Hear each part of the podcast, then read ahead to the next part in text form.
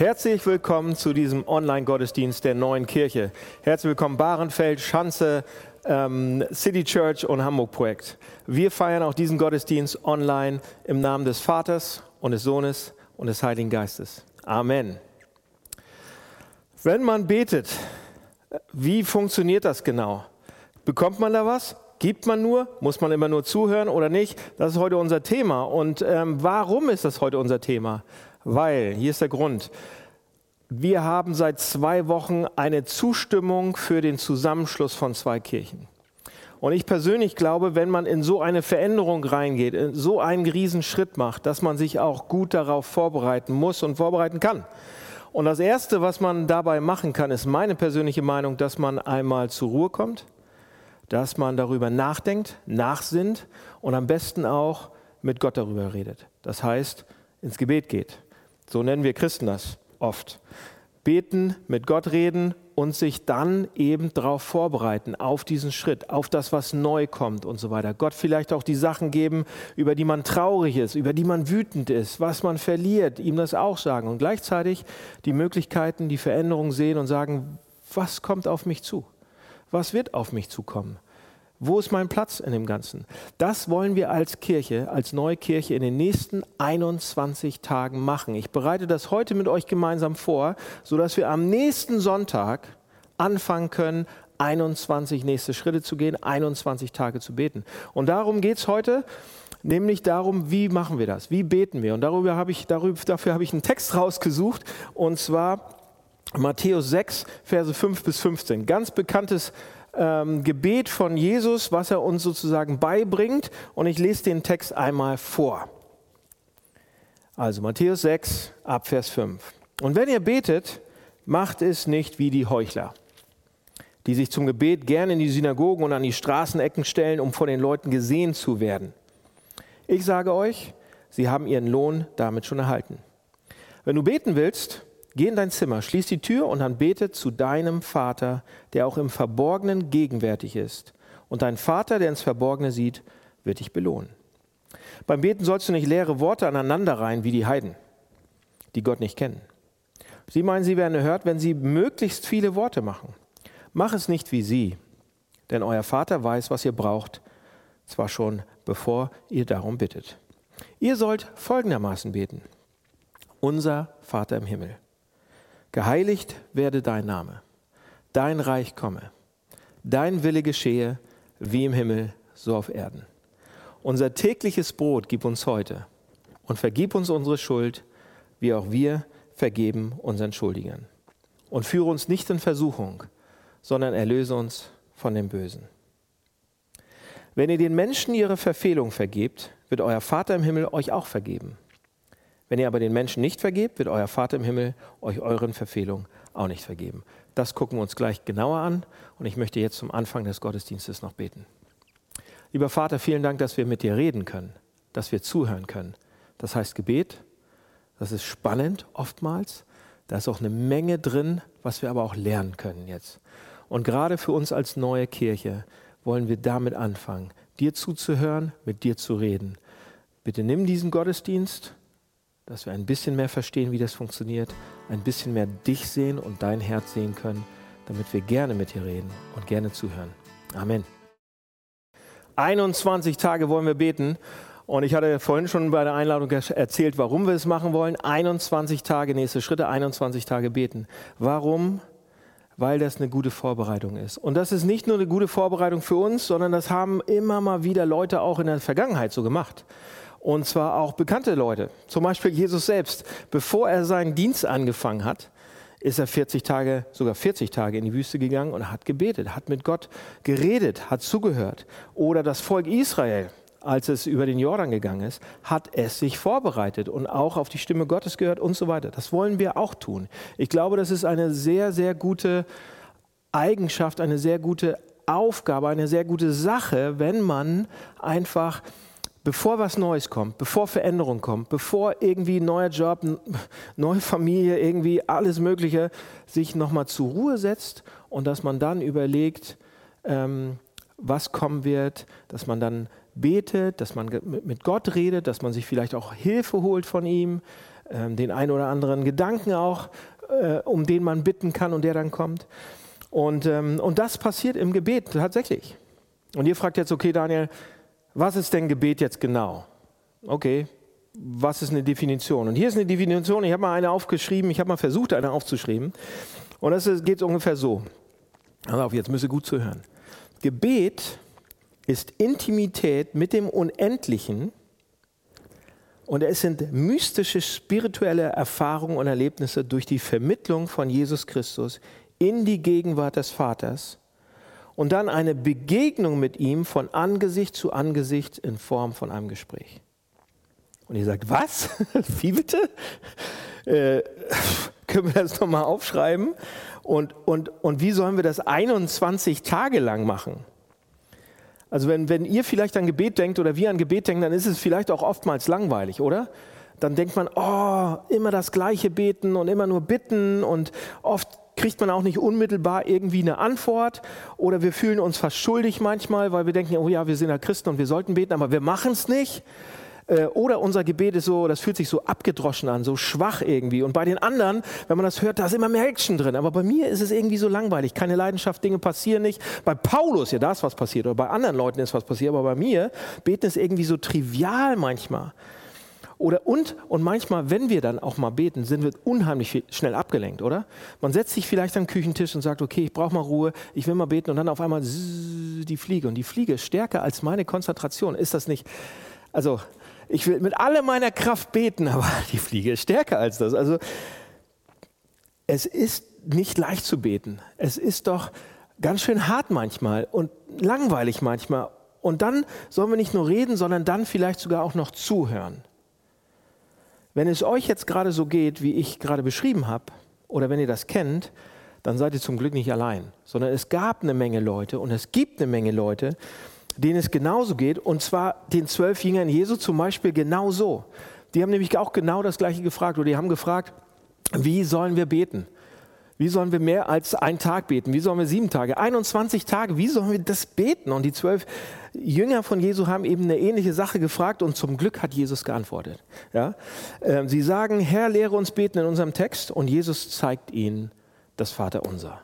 Jesus zeigt ihnen an einem Beispiel, wie wir beten können. Und das nehme ich jetzt, dieses Gebet, um uns darauf vorzubereiten, dass wir in einer Woche auch anfangen, 21 Tage lang zu beten, als Vorbereitung für unseren Zusammenschluss. Für was Neues, für die nächste Etage, für einen neuen Abschluss, für einen neuen sozusagen Abschnitt auf unserem Weg mit Gott. Okay, aber erstmal, was Jesus dann als erstes macht, und das ist spannend, er sagt uns erstmal, was Gebet nicht ist. Warum macht er das?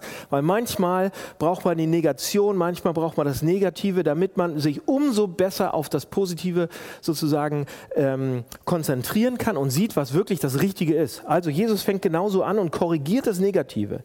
Und das macht er in Vers 5, da geht's los. Ich hatte das vorhin schon gelesen. Er sagt, wenn ihr betet, macht es nicht wie die Heuchler, die sich zum Gebet gerne in die Synagogen und Straßenecke stellen, um von den Leuten gesehen zu werden. Wenn du beten willst, geh in dein Zimmer, schließ die Tür und dann bete zu deinem Vater, der auch im Verborgenen gegenwärtig ist. Und der Vater sieht es. Leute, man betet nicht, um Leute zu imponieren. Das, das, man betet nicht, um, um spirituell wahrgenommen zu werden. Das ist ein Fehler. Jesus sagt, beten ist keine Performance. Beten ist ja, es geht nicht um die richtigen Worte und es geht nicht um die, die Worte, die so eingeübt sind und so weiter. Da, darum geht es nicht. Es geht nicht um ein Feuerwerk von irgendwie spirituellen Höhenflügen. Überhaupt nicht. Es ist keine, Gebet ist keine so religiöse Selbstinszenierung. Gebet ist keine fromme Show.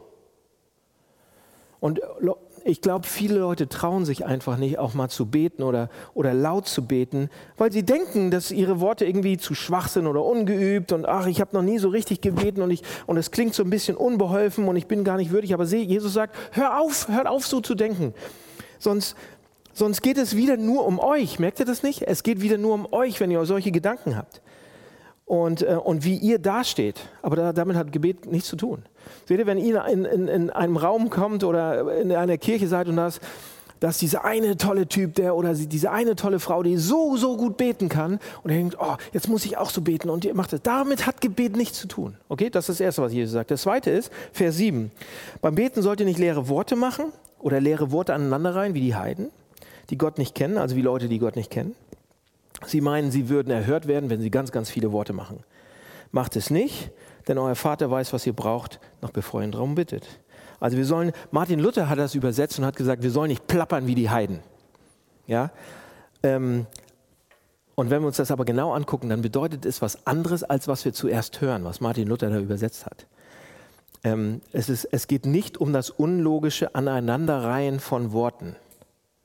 Das griechische Wort, was hier benutzt wird, bedeutet intensives, andauerndes, fast permanentes ähm, Fragen und Bitten. Ja? Intensives, andauerndes, wiederholendes Bitten. Also Gott fragen, immer wieder und betteln und bitten. Gott, ich muss das haben, gib es mir, bitte, bitte, bitte. Und hast du noch nicht gehört und ich muss es haben und bitte, gib mir dies. Also intensives, fast verzweifeltes Gebet. Das ist intensives Plappern oder Plappern wie die Heiden. Und viel zu, viel zu viele Leute das denken, dass der Grund für Gebet nämlich einfach nur das ist, dass man Gott bittet, dass er einige Sachen gibt, Dinge, die man braucht, Dinge, die man haben will, Dinge, die einem gut tun, dass man die, die Dinge, die man möchte, dass Gott einem die gibt. Und das ist der Sinn von Gebet. Aber Leute, das ist nicht der Hauptgrund. Der Hauptgrund ist nicht, wie bekomme ich Gott dahin, dass er die Dinge mir gibt oder dass er Dinge macht, die ich gerne, die ich gerne haben möchte oder die ich brauche. Und einige Leute denken nämlich auch, dass man Gott irgendwie auf diese Art und Weise, man würde es nie sagen, aber dass man ihn so irgendwie kontrollieren kann auch. Ja? Wenn man nur genug betet und intensiv genug betet, dann kommt man dahin, dass Gott dann irgendwann so das macht, was man möchte von ihm. Ja? Und wie macht man das? Intensiver beten, Intensivität, intensiv oder mutiges Beten. Je mutiger, desto besser. Also Gott überzeugen, irgendwie dahin kriegen, dass er das macht, was man betet. Und das, Leute, das gibt es heute genauso wie bei den Jüngern damals. Wenn Gott mir nicht gibt, wonach ich gefragt habe, worum ich gebeten habe, dann muss ich doch irgendwas falsch gemacht haben. Und dann muss ich nochmal beten.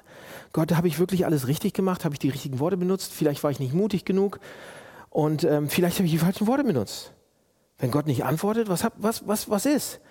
Und es gibt Leute dann, und das ist, das ist eine Katastrophe, es gibt Leute, die dann sagen, ich weiß, warum Gott die Gebete nicht erhört hat. Ja? ähm, deine Effektivität, die war nicht gut genug. Du hast, du hast eine kleine Sache nicht richtig gemacht und hat, hat dein ganzes Gebet kaputt gemacht.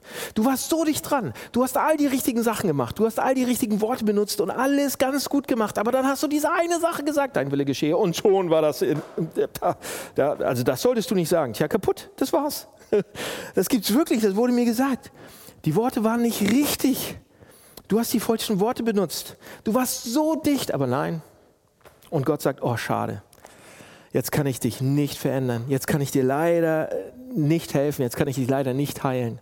Schade, oder? Wenn du nur den richtigen Glauben gehabt hättest oder nur die richtigen Worte benutzt hättest, dann hätte ich es ja machen können. Könnt ihr das sehen? Wenn man so betet oder wenn man so mit Gott in Verbindung treten will, dass es sich eigentlich nur um mich dreht dann wieder, dass man Techniken benutzt und die richtigen Worte und alles irgendwie, um Gott dahin zu. Und Jesus sagt hier im Text, nein, darum geht es nicht beim Beten. Es geht nicht beim Beten um dich. Es geht beim Beten um Gott. Und dann, also die beiden Sachen, damit räumt Jesus auf. Und dann kommt er dahin und sagt, okay, und jetzt erkläre ich euch, wie Gebet funktioniert, was Gebet ist. Und das ist spannend, denn er fängt an und sagt, unser Vater. Seht ihr, Jesus war der erste Mensch überhaupt, der Vater sagt zu Gott. Ja, aber Vater in der ganzen Bibel, das ist eine unglaubliche Sache. Als Jesus Gott hier an dieser Stelle und dann, als er da war, auf dieser Welt, Gott mit Vater angesprochen hat, waren die Leute erstmal schockiert. Wie Jesus spricht ihn mit. Das, das geht doch nicht. Also, und selbst heute würden wir sagen, oh, pff, ja gut, haben wir schon mal gehört. Und Jesus macht das, ja, Jesus war auch Gottes Sohn, der kann das machen. Aber, aber wir dürfen es auch. Warum?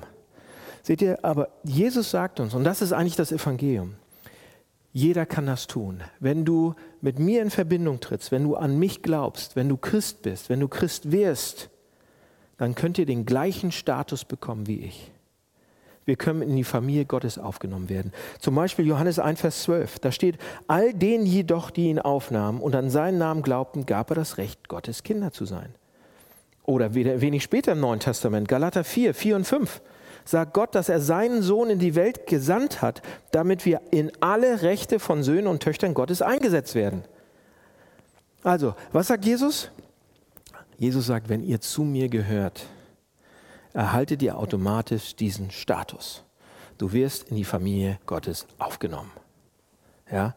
Wir können Gott als Vater ansprechen. So was bedeutet das? Jesus sagt, Kraft in unserem Leben, ja? Also so richtige Gotteskraft, Leidenschaft in unserem Gebetsleben. Das wird alles zu dem Grad kommen, zu dem wir verstehen, was es bedeutet, Vater zu sagen zu Gott.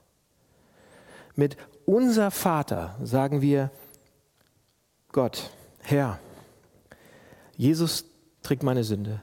Jesus hat alles für mich gemacht. Der hat alles weggemacht, was zwischen dir und mir steht. Und deshalb habe ich jetzt den Status als Sohn oder als Tochter empfangen.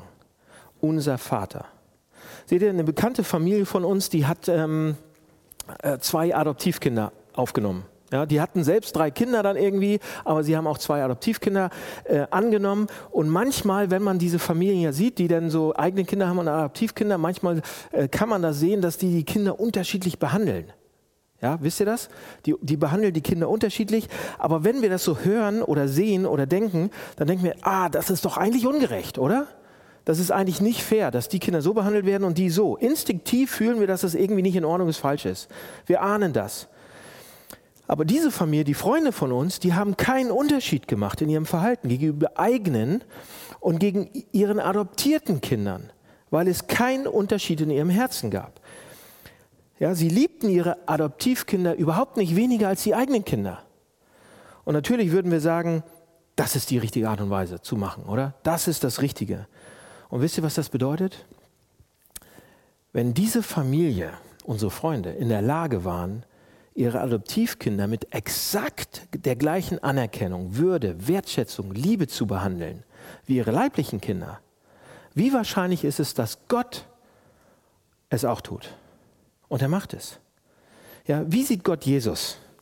Wie viel liebt er ihn? Wie viel Wertschätzung gibt er ihm? Wie viel Anerkennung gibt der Sohn dem Vater? Wie viel Lob? Wie viel Liebe hat er für den Sohn? Unglaublich viel, unendlich, Leute. Und die Bibel sagt uns, dass Gott keinen Unterschied macht. Er liebt uns mit all der Liebe, mit dem er den Sohn geliebt hat. Er liebt uns im gleichen Maße. Und das ist erstaunlich, das ist kaum zu glauben. Lass uns das mal auf der Zunge zergehen. So ganz langsam. Er liebt uns wie seinen Sohn durch das, was der Sohn gemacht hat.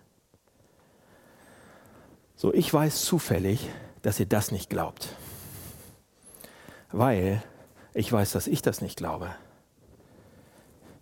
Wenn ich es glauben würde, wenn ihr es glauben würdet, würden unsere Leben anders aussehen.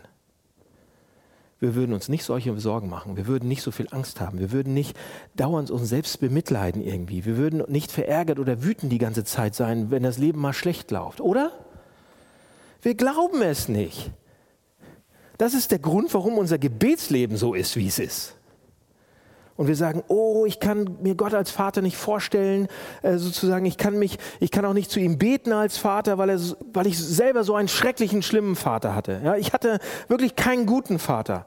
Ich habe überhaupt kein Konzept eines guten Vaters. Wie soll ich mir Gott als guten Vater vorstellen? Leute, natürlich habt ihr eine Idee von einem guten Vater. Warum solltet ihr sonst so wütend sein auf euren leiblichen Vater? Woher wollt ihr wissen, dass euer Vater, euer leiblicher Vater wirklich ein schlechter Vater war? Es sei denn, ihr habt ein Bild von einem guten Vater. Natürlich wisst ihr oder wollt ihr wissen, was ein guter Vater ist. Deshalb seid ihr so sauer manchmal. Und Gott ist ein guter Vater. Gott ist der perfekte Vater. Und nach diesem Vater sehnen wir uns, ob wir einen guten hatten oder einen schlechten. Und jetzt müssen wir eigentlich auch den Satz hören, den Jesus mal gehört hat, oder? Jesus hat diesen einen entscheidenden Satz gehört, den wir alle brauchen. Und zwar sagt Gott zu ihm, dies ist mein geliebter Sohn. Oh, das geht runter wie Öl. Dies ist meine geliebte Tochter. Ja, darin fand Jesus alles, was er brauchte. Bestätigung, Sicherheit, hundertprozentige Gewissheit, dass er richtig war, dass er da richtig war, wo er hingehörte und wofür er da ist. Und das, das war seine Kraftquelle, das war die Wahrheit, die seine Seele eingeatmet hat und ihn so starkig, mutig und gleichzeitig demütig und liebevoll gemacht hat. Ja, wenn du den Segen deines Vaters hast, dann bist du fast unbesiegbar. Du kannst Bäume ausreißen. Aber wenn nicht, dann fehlt dir etwas absolut Grund, Grundlegendes. Wir haben immer irgendwie, sind wir im, wir bleiben im Zwiespalt mit uns selbst, wir hadern, wir zweifeln, wir fühlen uns betrogen, gelassen, ähm, nicht gelassen, wir sind ängstlich, wütend, selbstzweifelnd. Das kann alles sein. Und Leute, ist es, ist es nicht erstaunlich, wie viel Einfluss unsere Eltern, besonders unser Vater hat auf unser Leben, wie viel Macht eigentlich? Und das ist so, ob, ob wir es wollen oder nicht. Was sie sagen, was sie tun, das verändert unser Leben. Also was Jesus hier sagt, was, was, was ist am wichtigsten im, im Gebet? Im Gebet das Allerwichtigste ist, dass wir, dass wir hören, was Jesus gehört hat.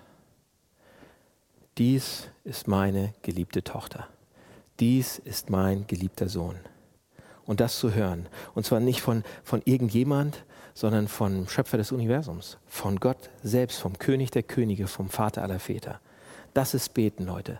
Das ist Beten, unser Vater. So geht's los. Und dann geht's weiter, unser Vater, geheiligt werde dein Name. Was so viel bedeutet, nichts soll an deiner Stelle stehen. Und dann geht es weiter in Vers 10, da steht, dein Reich komme, dein Wille geschehe, wie im Himmel so auf Erden. So, was bedeutet das? Das bedeutet richtig viel, aber heute nur so viel. Es bedeutet, was hart ist, aber ich sage es trotzdem. Es bedeutet, wir ordnen uns Gott und seinem Wissen und seiner Weisheit und seiner Weitsicht und seiner Macht und seiner Kraft unter.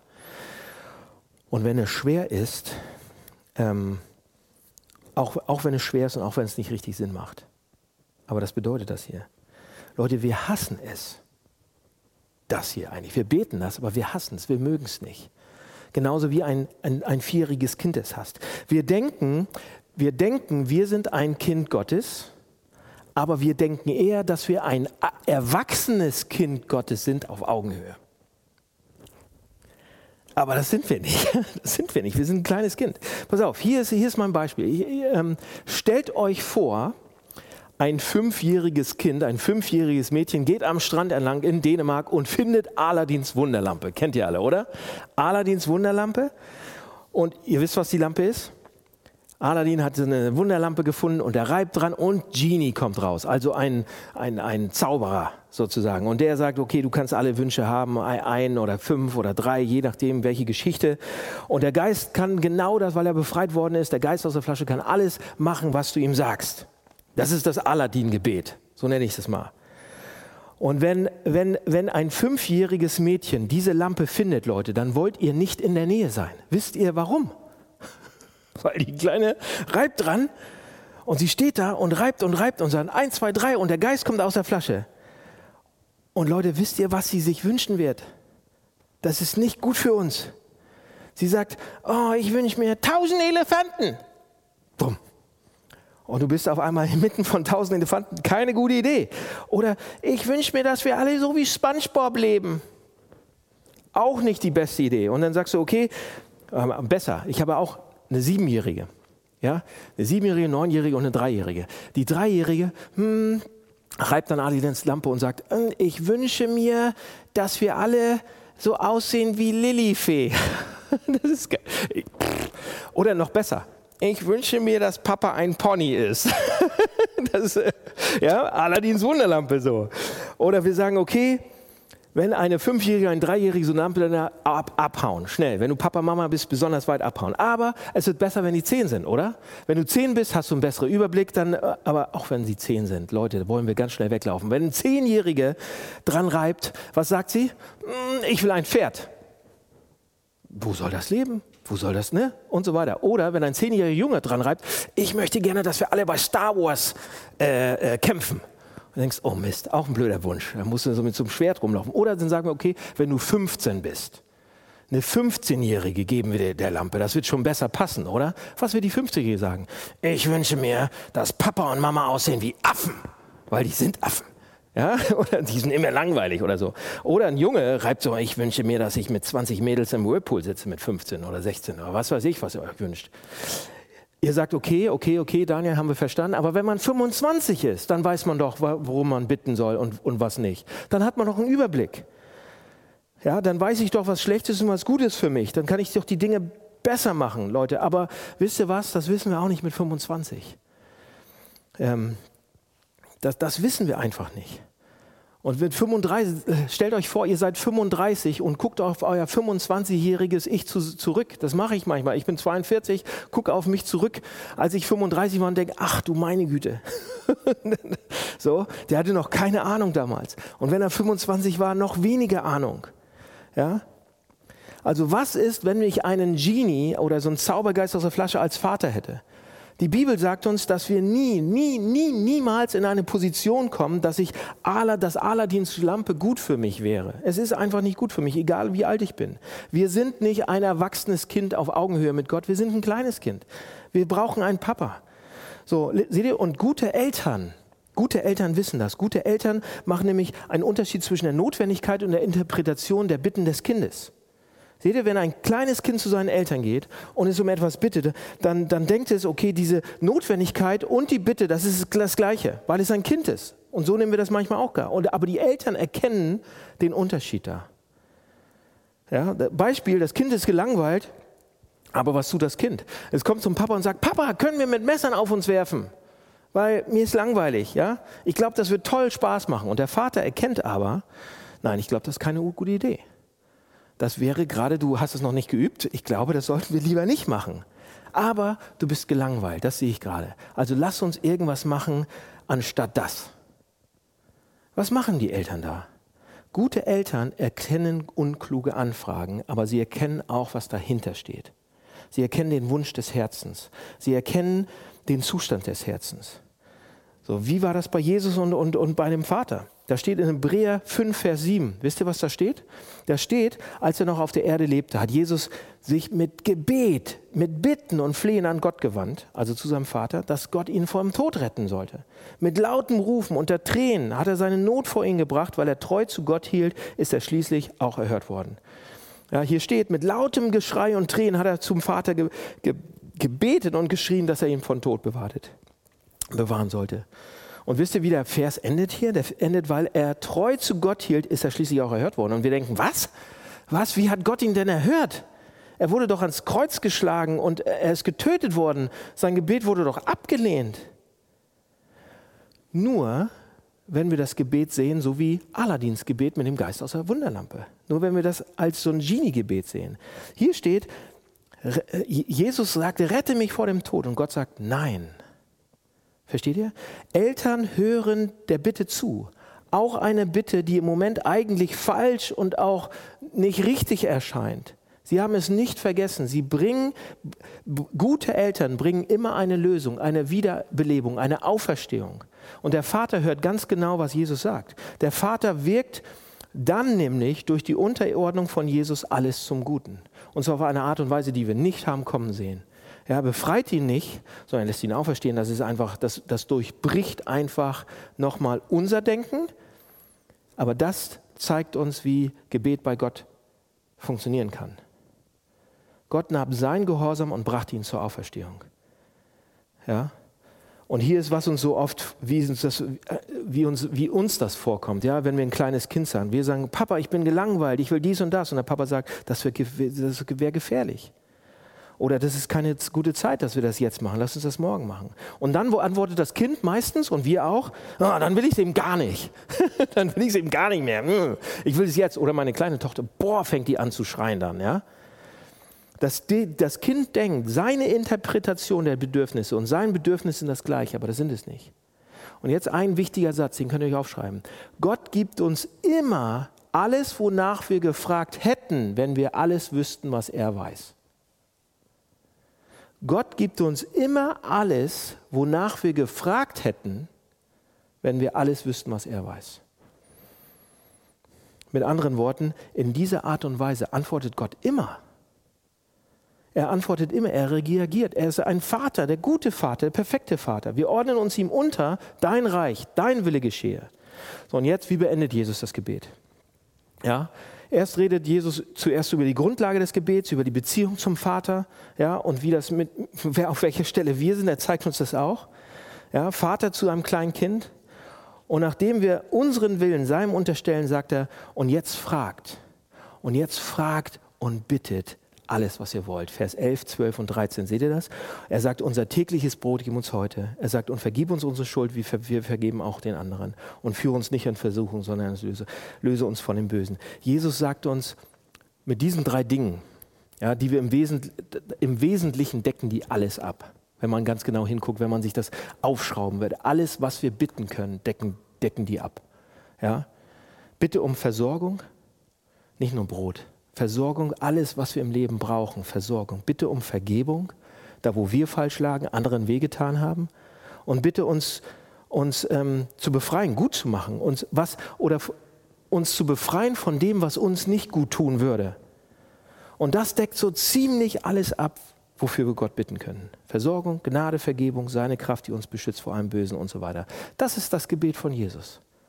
Das ist das Gebet, was Jesus uns mit auf den Weg gibt in die nächsten 21 Tage ab nächsten Sonntag. Und ich würde gern mit euch gemeinsam so in diese Zeit reingehen, dass wir uns daran erinnern, was dieser Text bedeutet, dass wir uns daran erinnern, wie Jesus uns gerne beten lassen will, dass wir wissen, zu wem wir beten, dass er der Vater ist und wir das Kind. Ja? Das sind schon mal zwei Riesendinge. Und wenn wir die gerade haben, wenn wir die reinarbeiten, betet zuerst darum, ja, dass ihr eure Sorgen, eure Ängste vielleicht wegen dem Zusammenschluss, wegen anderen Sachen, wegen Beruf, wegen Job, wegen was auch immer kommen wird, betet das, sagt es ihm als Vater und ihr als Kind. Und dann bittet ihn um alles, was dann er euch sozusagen auch geben will, auf seine Art und Weise. Lasst uns so gemeinsam beten und so in die 21 Tage gehen. Ich möchte auch jetzt beten. Vater im Himmel, vielen Dank für dein Gebet. Vielen Dank, dass du uns beibringen willst, wie wir richtig beten.